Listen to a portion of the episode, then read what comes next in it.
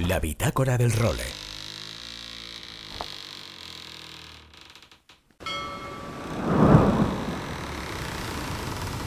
Bienvenidos a bordo del role.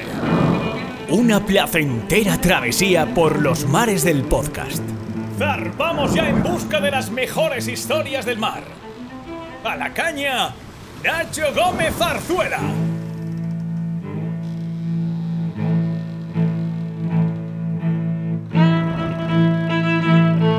Muy buenas a todos y bienvenidos a la edición número 141 de La Bitácora del Role, que pese a que estamos ya en la recta final del año, vuelve a venir cargadita de contenidos. Hoy tenemos dos personajes maravillosos. Enseguida escucharéis la entrevista que hemos mantenido con ellos. El primero, además estamos muy contentos de haberlo conseguido, se trata de uno de los patrones de Copa América. Hay solo 12 tíos que están llevando barcos de Copa América para la edición del año que viene en Barcelona. Pues bien, hemos conseguido hablar con con uno de ellos. La verdad es que lo hemos tenido sencillo porque habla español, tiene narices, que en una competición en la que no tenemos ningún regatista español a bordo de los barcos, sí que tengamos a uno de los patrones que domina nuestro lenguaje a la perfección. Y bueno, se trata de Kevin Peponet, uno de los dos patrones del Orient Express francés, que es originario de San Juan de Luz y de hecho, pues bueno, la enorme cercanía que tiene con la frontera española y el hecho de que su madre fue española, aunque nos cuenta en la entrevista que con su madre nunca habló español, enseguida lo escuchamos, bueno, pues hace que nos hayamos entendido con él de maravilla. Y hemos hablado con él porque la semana que viene arranca el segundo de los eventos previos a la Copa América del año que viene. No sé llamarle pre-regata, bueno, un acto de estos en los que vamos a volver a ver a los AC40 navegar. Va a tener lugar en Jeddah de jueves a sábado, con lo que la semana que viene os contaremos cómo van y enseguida, en dos minutitos, escuchamos la entrevista que manteníamos con Kevin. Bueno, y el segundo gran protagonista de este role va a ser Jordi Arbusa, que es un auténtico crack, un tío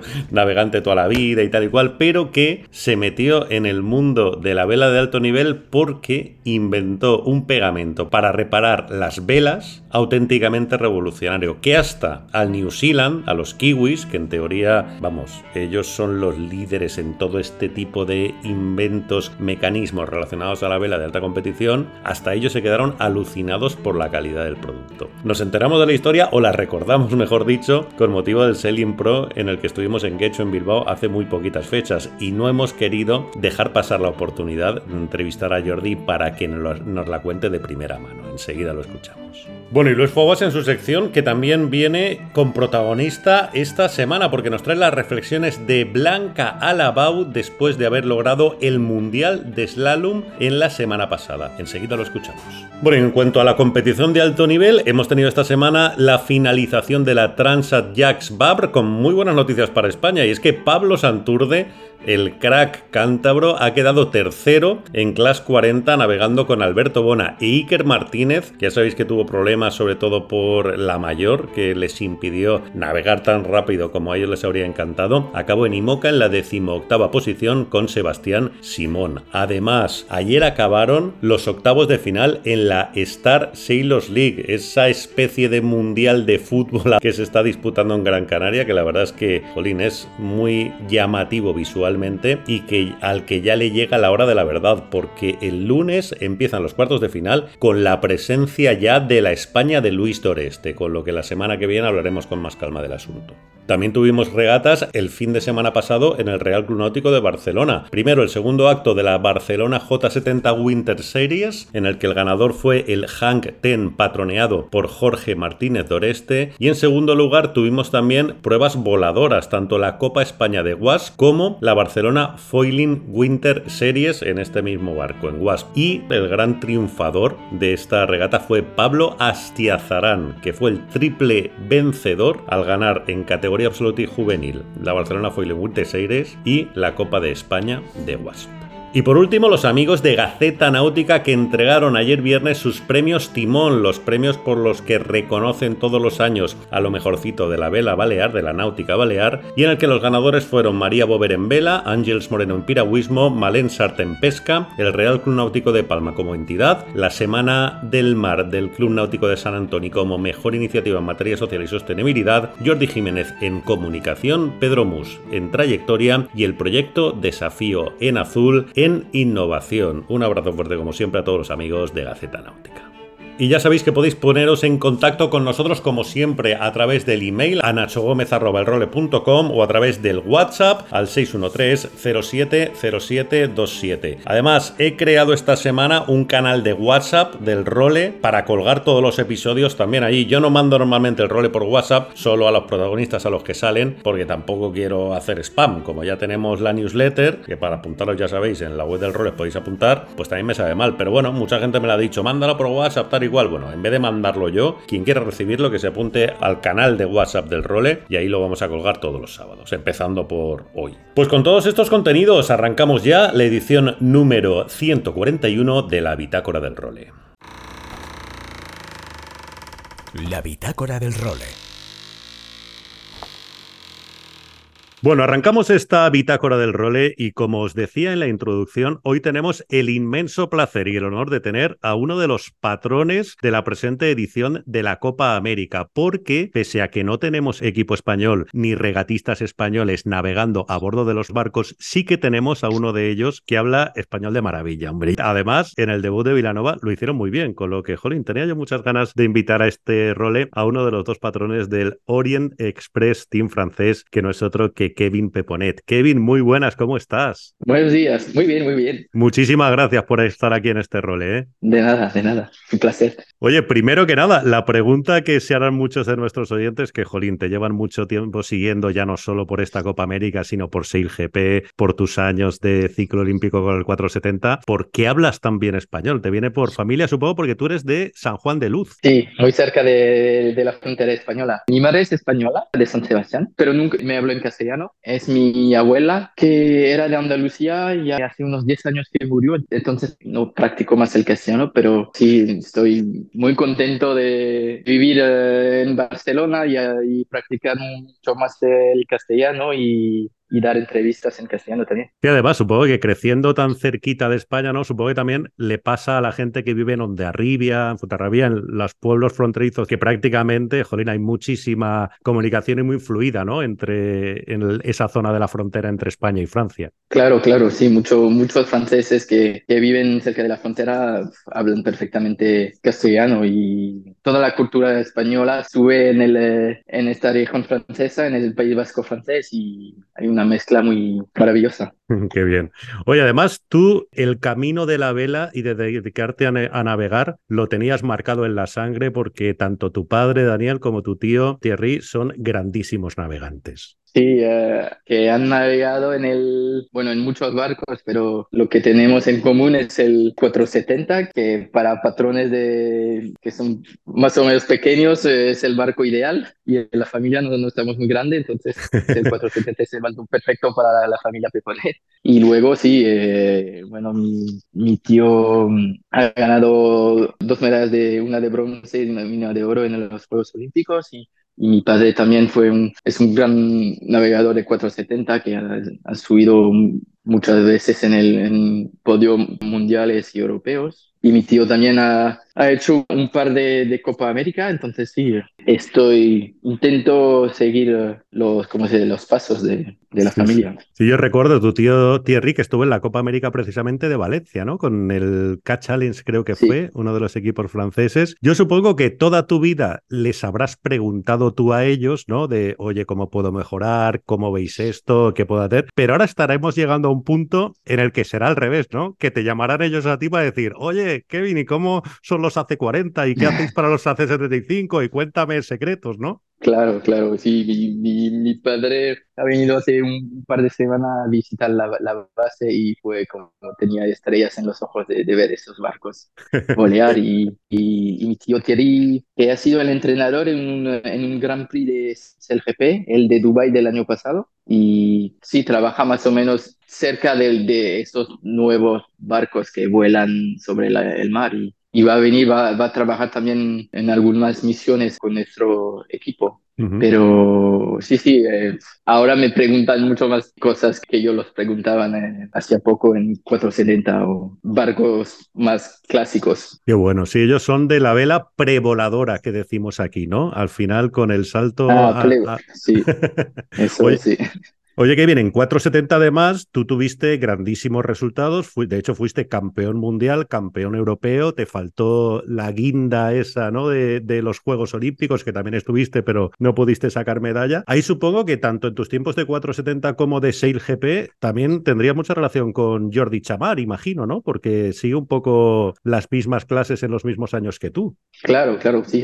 Jordi es un patrón increíble. Tiene una regularidad que nunca otro equipo o patrón ha tenido en el, en el 470. Además, ha sacado una medalla en Tokio que de los Juegos Olímpicos, la semana de los Juegos Olímpicos que hemos tenido no, no fue fácil. Y, sí. sí. enhorabuena, ha, sacado una medalla y, sigue navegando el 470. Y no sé si nos hemos encontrado también en el, en el circuito de SLGP. Y pues, es uno de, de los mejores patrones que yo conozco. Oye, y tú aquí en Copa América, en el equipo francés, estás de patrón, ¿no? En SailGP recuerdo que de trimmer del Win Sail, ¿no? De la vela mayor. Eso es, sí, exactamente, sí. ¿Hay alguna similitud o algún aprendizaje de SailGP que hayas podido aplicar para estos AC40 que al final han sido nuevos para todos, ¿no? Vosotros habéis sido los primeros navegantes de la historia que los habéis llevado. Sí,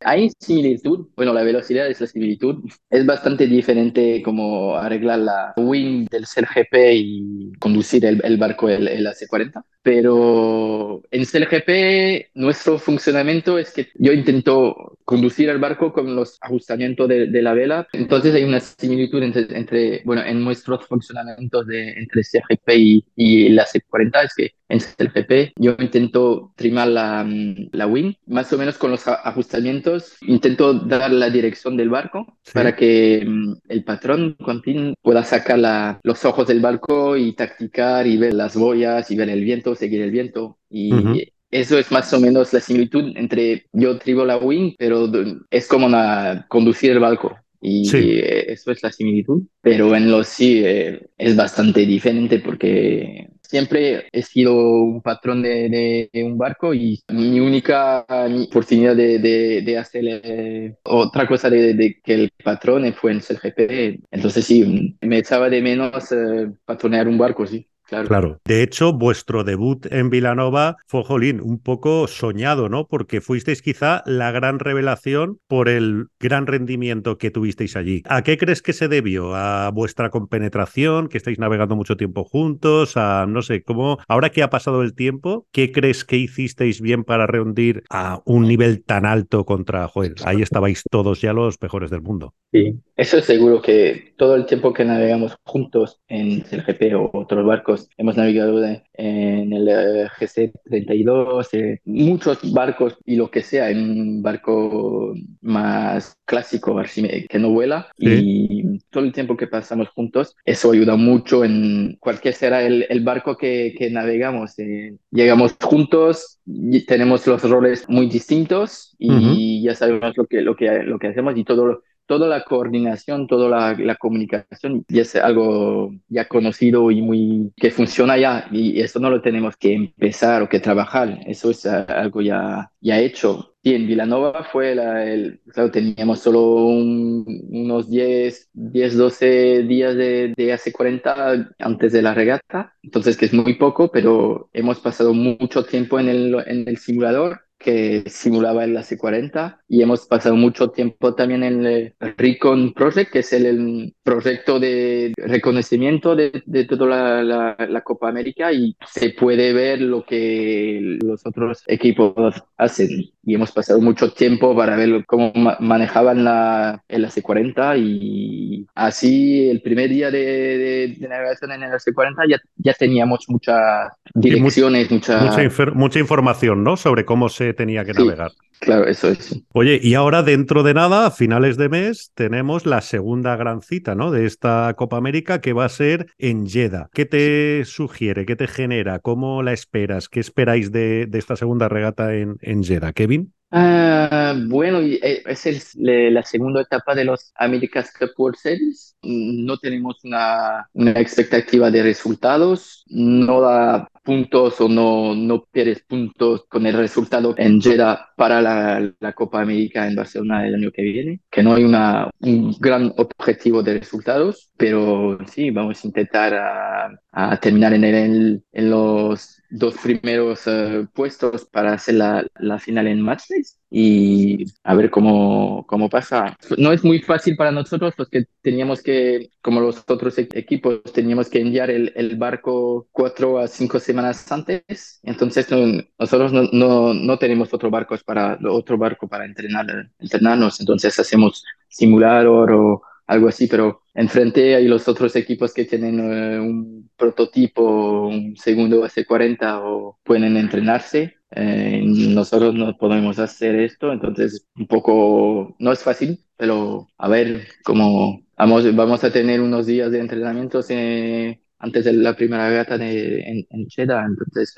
tenemos tiempo para conocer el viento ver el, lo de la corriente. Oye, ¿y qué tal estáis en Barcelona? Ya supongo que estaréis prácticamente todo el equipo allí viviendo un año por delante. ¿Qué tal ha sido vuestro aterrizaje en la ciudad de Barcelona? Muy bien, muy, muy bien. me, me, encanta Barcelona. Llegamos al inicio de, de, agosto con mi familia. Tengo un, un, hijo de un año y medio. Ya entró a la, la guardia de los niños. Ya entró en, en la guardería hace dos semanas. Y, Qué bien. Bueno, bien, estamos aquí.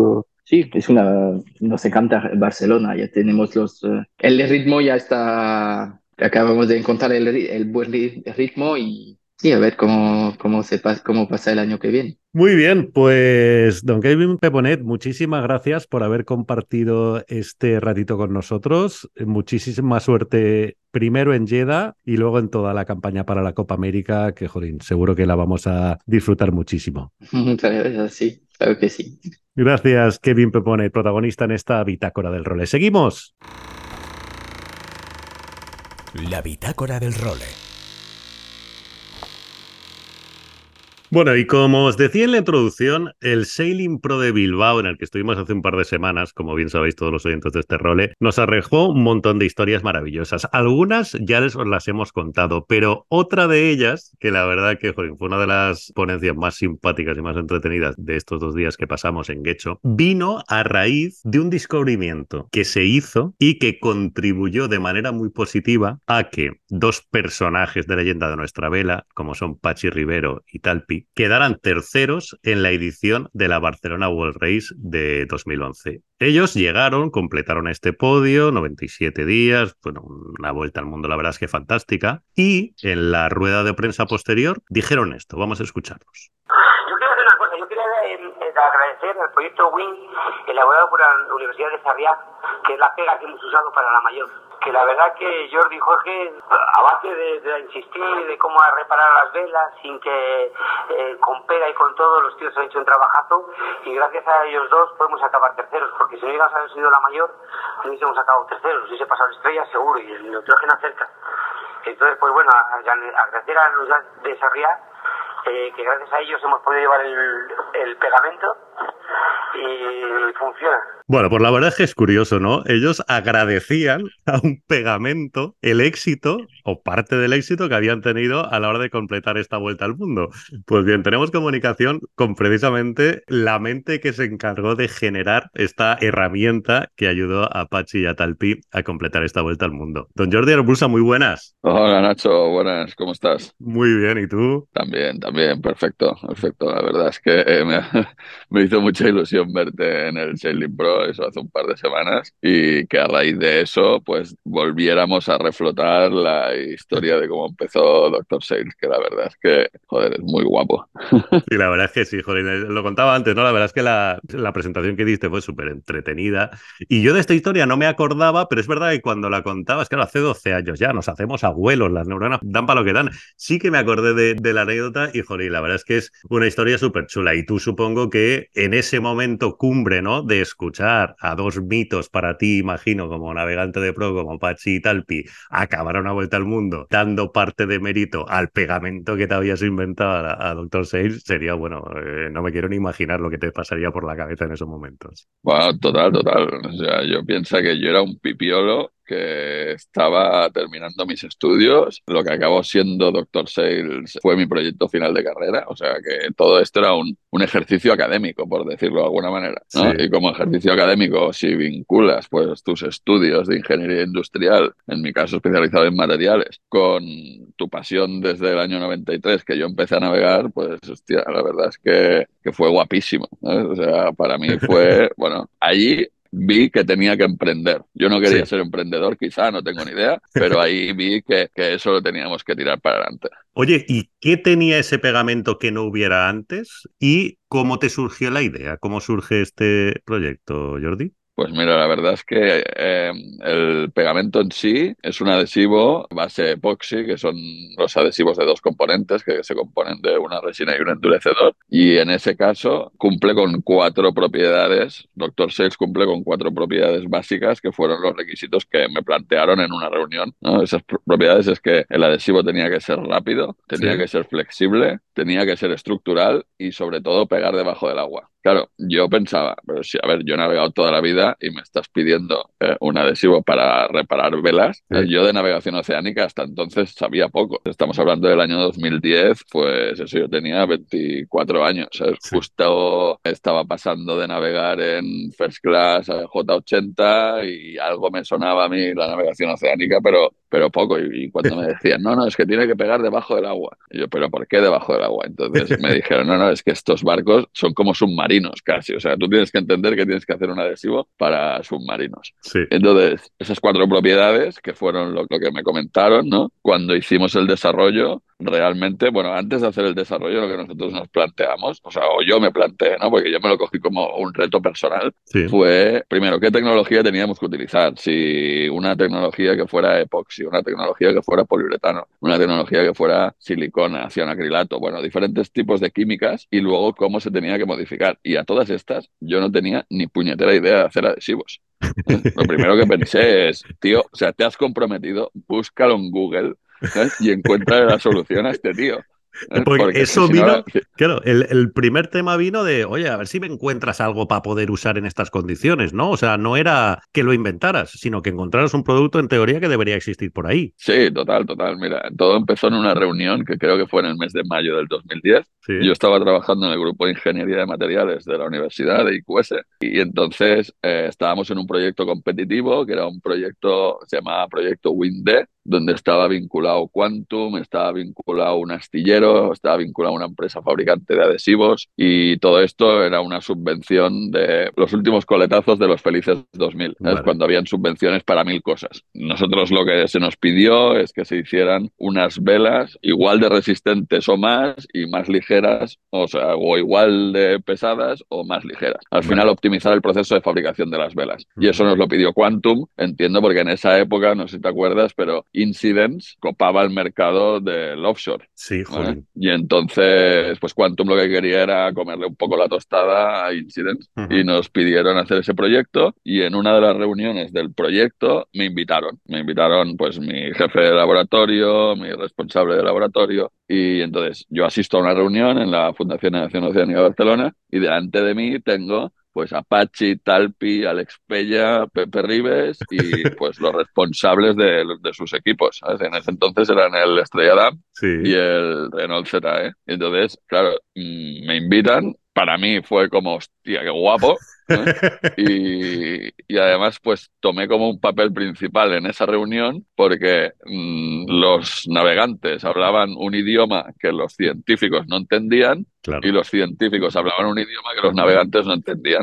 Entonces, claro, yo hacía ahí un poco de traductor. ¿no? Claro, claro. Y entonces, bueno, pues supongo que caí en gracia o lo que sea, ¿no? de decir, pues mira, el chavalillo este, suerte que ha venido sí. a, so a, solucionarnos esto, porque es como sí. si, yo qué sé, como si un filipino y un sueco intentan hablar en sus idiomas en una reunión. Y entonces, nada, saliendo de esa reunión, yo por ese entonces fumaba sí. y Pachi Rivero salimos y me dijo, oye, chaval, invítame a un cigarro. Hombre, pues toma, toma, claro. Y le invité a un cigarro y entonces fue durante esos cinco minutillos del cigarro que Pachi me dijo, oye, mira, esto está muy guapo, esto que estés planteando, no sé qué, tal. Estamos a mayo del 2010, salimos el 31 de diciembre. Si se tienen que construir estas velas con todo esto que nos estáis contando, tendría que ser relativamente rápido, pero yo te voy a pedir un favor. O sea, tú no me puedes encontrar un pegamento para reparar las velas porque es una cosa que nos pasa mucho en navegación oceánica y que la solución que tenemos actualmente es una guarrada, siempre lo pones todo perdido, tarda mucho en checar, es flexible pero a veces se despega. Y yo dije, bueno, no sé, pues sí, sí, lo vamos a intentar, lo vamos a intentar. O sea, yo ahí me tiré un farol guapísimo. Y, y, dije, sí, sí, lo vamos a intentar. Al final es como, yo siempre pongo una analogía, ¿no? Es como si a ti te gusta el fútbol y pues yo qué sé, en el, después del partido te viene Leo Messi y te dice, mira tío, este partido me ha ido fatal, no me dio ni un gol, pero ahora tengo el Mundial de Fútbol y me gustaría ser el MVP del Mundial de Fútbol. ¿Tú no serías capaz de hacerme unas botas para que yo sea el MVP del Mundial de Fútbol? Claro, pues para mí fue eso, ¿sabes? De, sí, sí, hostia, yo soy forofo a saco de, de, la vela en ese momento, ¿sabes? Pues, pues eso, navegando en monotipos pequeñitos, y, o sea, me llené el pecho y dije, sí, sí, tira, tira. y, entonces ahí empezó la aventura. Y entonces primero sí, lo googleas, ves que no existe y ya dices, coño, pues vamos a inventarlo, ¿no? O a intentarlo. Bueno, cl claro, claro. Es más, vamos a intentarlo, porque realmente eh, no tenía ni puñetera idea de hacer adhesivos. Entonces, bueno, vale, vamos a sentarnos. A ver, mmm, cuando hablamos de un adhesivo estructural, o sea, de esas cuatro propiedades que te he dicho, sí. ¿no? pues íbamos partiendo de una y cuando queríamos alcanzar la siguiente, que no perdiéramos las propiedades de la primera, como si dijéramos, o de la anterior. ¿no? Entonces dije, vale, lo primero, tiene que ser estructural. Adhesivos estructurales. Venga, el epoxi. Entonces, ahora, ¿cómo hacemos un epoxi flexible? Ahora, ¿cómo hacemos un epoxi flexible y rápido? Ahora, ¿cómo hacemos un epoxi flexible rápido y que pegue debajo del agua? Sí. Entonces, fuimos avanzando así. Y la verdad, o sea, tuve mucha chamba porque esto fue en mayo, la conversación está. Y yo recuerdo que, pues no sé, incluso hacíamos, yo me acuerdo que Jaime Arbones era el capitán de ese barco. Y el Livio, correcto. Y me acuerdo que hacíamos pruebas incluso los sábados por la mañana. ¿no? Es de decir, no, no, o sea, íbamos a tope haciendo pruebas, yo explicándoles lo que yo iba aprendiendo para que ellos también aprendieran conmigo y me dieran inputs. Y al final, yo recuerdo, pues no sé, 20, antes del 20 de diciembre, 15 de diciembre, hicimos un prototipo y me dijeron, vale, perfecto, esto es lo que necesitamos. Hostia. Pero claro, yo venía con un prototipo, pues yo qué sé, te diría, en probeta de laboratorio casi, ¿sabes? De 5 gramos más 5 gramos. Y me dijeron, vale, ahora, chaval, esto, ¿cómo me lo vas a entregar para que yo me lo lleve en un barco a dar la vuelta al mundo, a hacer una Barcelona World Race? Y entonces, ¡fua! no tengo ni idea, a ver cómo lo hacemos, tal. Entonces empezamos a pensar cómo entregarlo. Y a todas estas fue curioso porque yo justamente, mi hermano en esa época vivía en Río de Janeiro. Sí. Y yo, pues no sé, seis meses antes o siete meses antes, ya me había comprado billetes para ir a pasar las navidades con él a Río de Janeiro. Sí. Entonces, yo, el primer lote que se les entregaron a Pachi y a Talpi, nunca lo fabriqué yo, lo fabricó un compañero mío del laboratorio y, y, le dije, mira, tienes que bajar al pantalán de la Barcelona World Race, hay un barco que se llama Renault ZE, Sí. pregunta ahí por Jaime Arbones y entregale la caja. Yo todo esto dirigiendo a distancia desde Copacabana. Qué bueno. No, no, no, fue brutal, fue brutal. Y claro, entonces yo me quedé con ese saborcillo de decir, hostia, he hecho todo el desarrollo del proyecto y justo el momento más guapo que es, pues no sé, el rato de pantalán, de decir, mira, os entrego por fin el producto con unas etiquetas diseñadas con el PowerPoint. Y todo esto no estaba. Entonces yo me quedé con el gusanillo de decir, bueno, pues no sé, pues aquí se habrá acabado el proyecto, ¿no? ya. Y nada, entonces realmente mmm, no fue así, porque pues esto, cuando volvieron, que era abril del 2011, después de la, de la Barcelona World Race, yo bajé esa mañana al Porbella a recibirlos, ¿no? Para intentar resucitar un poco esa, esa espinilla que se me había quedado de no he bajado a entregarlo. Claro, de no O sea, despedirlos. claro, no vine a despedirme y a entregaros el producto y no sé qué, no sé cuántos, pues bajo a recibiros y a ver si os acordáis del chavalillo ese del IQS de Sarriá que hizo un pegamento y a ver qué ha pasado con eso. O sea, tú no Sí, ¿qué ha sabías sabías nada, o sea, no sabías que lo habían usado y les había ido tan bien durante la navegación, te enteraste al acabar. Nada, nada, nada. Piensa que en, el en 2010 todas las notas de prensa que salían de los, bueno, si te acuerdas, pero que yo cuando grababan entre ellos, ¿sabes? Las cámaras que tenían a bordo grababan fatal, se veía todo mal, ¿sabes? Era otro mundo. Es que lo que hemos avanzado en comunicación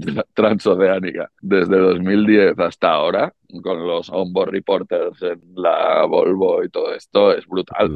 es brutal. O sea, tenemos muchísima más información, de muchísima más calidad. Tenemos redes sociales. En ese entonces, pues rascábamos un poco Facebook y ya está. Todo esto yo no tenía ni puñetera idea, ¿no? Claro, entonces tú llegas allí a ver si se acuerdan de ti, ¿no? Bajas hacia el pantalón cuando llegan y a ver si, si, se acuerdan estos de, de mí, ¿no? Y además, o sea, fue curiosísimo porque, no sé, yo estaba mirando el tracker, además creo que incluso estaba jugando al juego de la Barcelona World Race y creo que Leta era a las 6 de la mañana o algo así. Y yo me levanté a las cuatro y media y a las cuatro y media yo llamé a mi jefe del grupo de ingeniería de materiales a las cuatro y media de la mañana. ¿eh?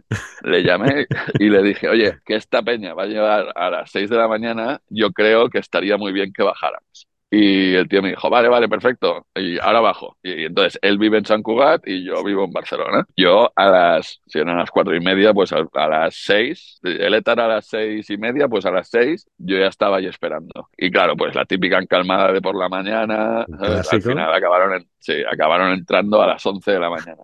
Y el jefe del grupo de ingeniería de materiales llegó como a las diez y media. Sí. Y dijo, ah, qué, cabrón. Yo, me había fumado ya un paquete de tabaco esperando a que llegaran y entonces el tío llegó, pero perfecto, no sé qué. Y entonces, mira que ya llega, no sé qué, bueno, típico de las llegadas. ¿eh? Yo es que lo recuerdo como muy épico, ¿no? Que venían pues con los remolcadores, con los chorros de agua, las bengalas, no sé qué, muy guapo. Y entonces a nada, atracan ahí en el donde las golondrinas del Puerto Barcelona y bueno, pensé, bueno, pues, a ver si puedo pedirles un poco de feedback a esta gente. Y me acuerdo que Jaime Arbones me vio, pues ahí entre la multitud, se hizo hueco vino donde yo estaba y me dijo, oye, tío, que les has salvado la vuelta al mundo a estos dos. Eh, sacó una libreta, me empezó a apuntar cosas sobre quiénes éramos, qué habíamos hecho y todo esto, y me dijo, y baja, baja, baja abajo que te quieren dar un abrazo. ¿Eh? Entonces, claro, para mí fue súper épico. Madre de Dios. Y eso acabó en el audio con el que habíamos entrado en entrevista, ¿no? Con Pachi y Talpi, agradeciendo el pegamento que les había permitido acabar. Total, total, Otra de las cosas que siempre hago yo como la reflexión es de, claro, tú has de resumir 97 días de una vuelta al mundo. Muchas veces el resumen lo haces en ayunas, bueno, en ayunas, ¿sabes? Esperando, después de comer el, el de cuatro kilos, esperando el chulerón de cuatro kilos de cuando llegas y lo haces en ayunas, ya, bueno, ellos dos en ese caso, pues con el traje de aguas puesto todavía, épico, y coño, ¿sabes? Esa media horita que dura la rueda de prensa, donde resumen 97 días de vuelta al mundo, te dediquen esos 10 segundos de audio, es muy guapo, es muy guapo. o sea, ahí de verdad creí que eso que habíamos desarrollado para Apache y para Talpi, eso tenía que tirar para adelante de alguna manera. No sabía cómo todavía, pero eso tenía que tirar para adelante. Bueno, y de hecho ha tirado para adelante, ¿no? O sea, ¿qué ha pasado en estos 12 años con Dr. Sergio?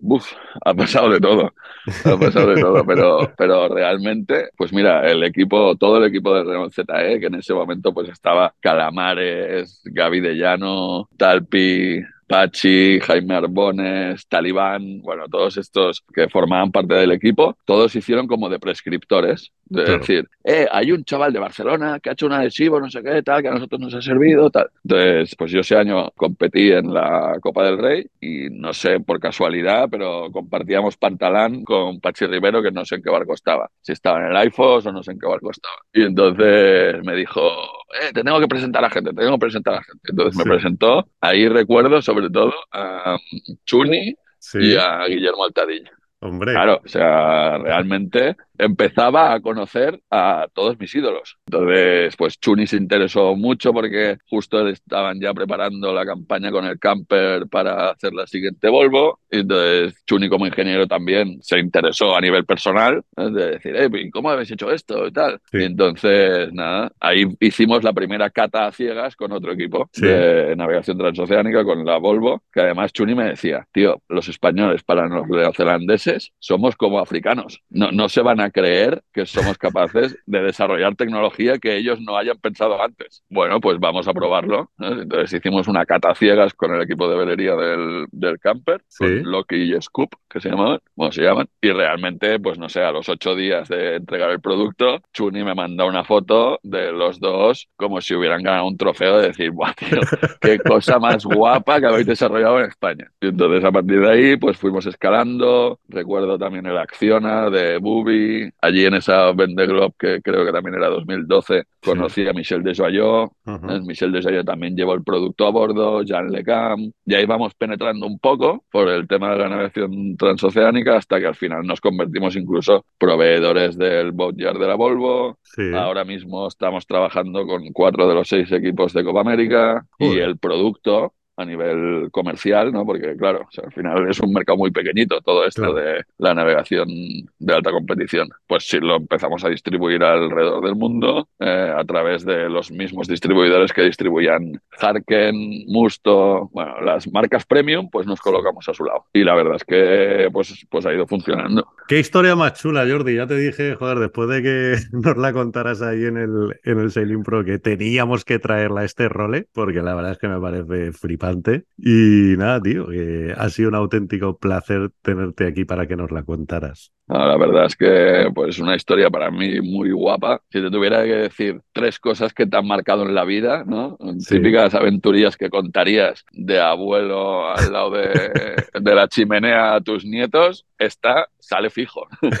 seguro. Esta sale fijo porque, porque realmente, bueno, ha sido como un fluir que nos ha llevado hasta aquí y siempre pues rodeado de gente extraordinaria que nos ha apoyado, que además de ser mis ídolos se han convertido en mis amigos. La verdad es que, bueno, muy agradecido a, que se me diera esta oportunidad y que saliera también, la verdad también, ¿sabes? Porque podría haber salido por otro lado. Además, muchos de ellos seguro que esto lo habrán escuchado. Que al verte habrán dicho, hombre, mira, mira, a ver qué, a ver qué cuenta Jordi aquí sobre el tal. O sea que desde aquí le mandamos. Será, será gracioso, será gracioso, porque claro, esto estamos hablando de, de hace pues 12 años. O 13, sí, 12 o 13 años. La verdad es que es muy guapo, muy guapo. Pues lo dicho, Jordi, un millón de gracias por haberte pasado por esta bitácora del role y seguimos en contacto. Muchas gracias, Nacho. Un abrazote. Cuídate. Muchas gracias. Seguimos.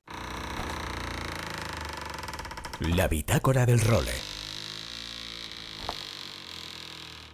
Aloha Nacho y amigos de El Role. Aquí estamos una semanita más, semanita de constipado, perdonad por la voz, pero llevo un trancazo impresionante, además vienen días de, de olas, se supone, y habrá que recuperarse para poder ir al agua aunque sea con el paddle, y si tenemos suerte y entra un poquito de viento, irnos al agua y disfrutar de viento y de, olas. Pero bueno, actualidad windsurfera, ya regatas acabadas, ya tenemos ahí campeones del mundo en todas las disciplinas. La semana pasada os hablamos mucho de, de Blanca Lavao y su título de slalom, y Blanca Labau, ya desde su tarifa natal, nos envía un audio analizando la pedazo de temporada que ha hecho consecución de ese Slalom World Champion 2023. Adelante, audio. Pues sí, estoy feliz feliz de, por fin haber tenido el título. Ha sido súper reñido entre todas las chicas. Eh, hasta la última manga no se sabía qué, es lo que iba a pasar. Pero la verdad es que he ido a Japón con, una buena ventaja porque mm, era la que mejor posicionada estaba. Tenían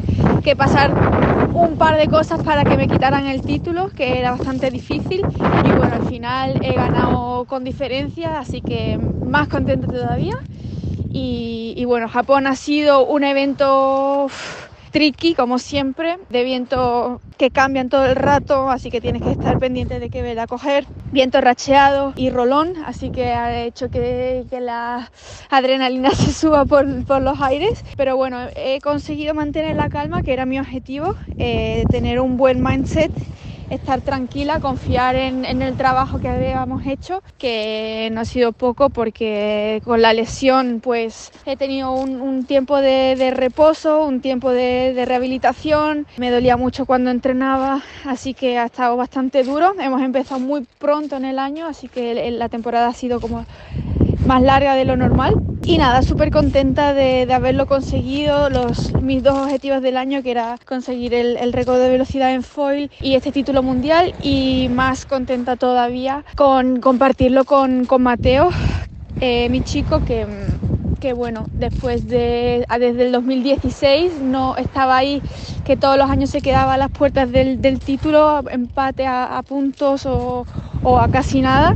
Así que súper contenta y ahora a, a disfrutarlo. Y hoy venimos a hablaros de otra mujer windsurfista que ha sido campeona del mundo 18 veces en la disciplina de olas, sobre todo. Nuestra gemela, Daida Ruano o Daida Ruano Moreno. Irrumpieron Daida y, y Vaya, las dos hermanas, las gemelas de Pozo, en el campeonato del mundo de windsurf a principios del 2000, en el año 2000. Campeonatos del mundo de windsurf en 2000, 2001, 2002, 2003, 2004, 2005, 8, 9, 10, 11 y 13. Y aparte en freestyle en algunas ediciones. Y luego ya se desligaron un poco del campeonato del mundo a nivel de hacer todas las pruebas del tour para centrarse en sus carreras, en sus familias, en otras opciones. Y nos viene un corto que es documental candidato a los Goya de 2024, protagonizado por Daida, Back to the Ocean, que lo tenéis gratis un par de semanas en, YouTube para poder ver, que habla un poco de la historia de superación de una enfermedad que, tuvo que pasar Daida y que la retiró del circuito mundial y volvió fuerte fuerte, Entonces es un, documental muy bonito, un poco duro también y, que os va a saltar alguna lágrima, que a veces pensamos que la vida de, nuestros pros es todo un camino de rosas y tiene sus momentos de, altibajo, sus momentos de superación y, y esta, tanto Ibaya como Daida, son un ejemplo a seguir y yo creo que siempre serán un ejemplo a seguir. Buscarlo YouTube, Daida, Back to the Ocean. Desde aquí, muchísima suerte a ver si ganan ese Goya al mejor cortometraje de documental, porque es un poquito de nuestro mar que va por el gran público. Desde aquí, Nacho, semana corta, semana de ir preparando ya objetivos para el role del 2024, que lo tenemos ya ahí ahí. Veremos a ver cómo va pumpeando Luderitz. Esta semana no hemos tenido noticias del canal, pero esperamos en breve vayan batiéndose los récords y vayan haciendo pasadas y que Enrique nos cuente un poquito cómo, cómo está siendo el paso de los españoles por allí. Un abrazote a todos y nos vemos por los mares. Chao, chao. Y con mi querido Luis Faguas nos marchamos. Regresaremos la semana que viene en una nueva edición de la Bitácora del Rol. Hasta entonces, sed muy felices y navegad todo lo que podáis. Adiós.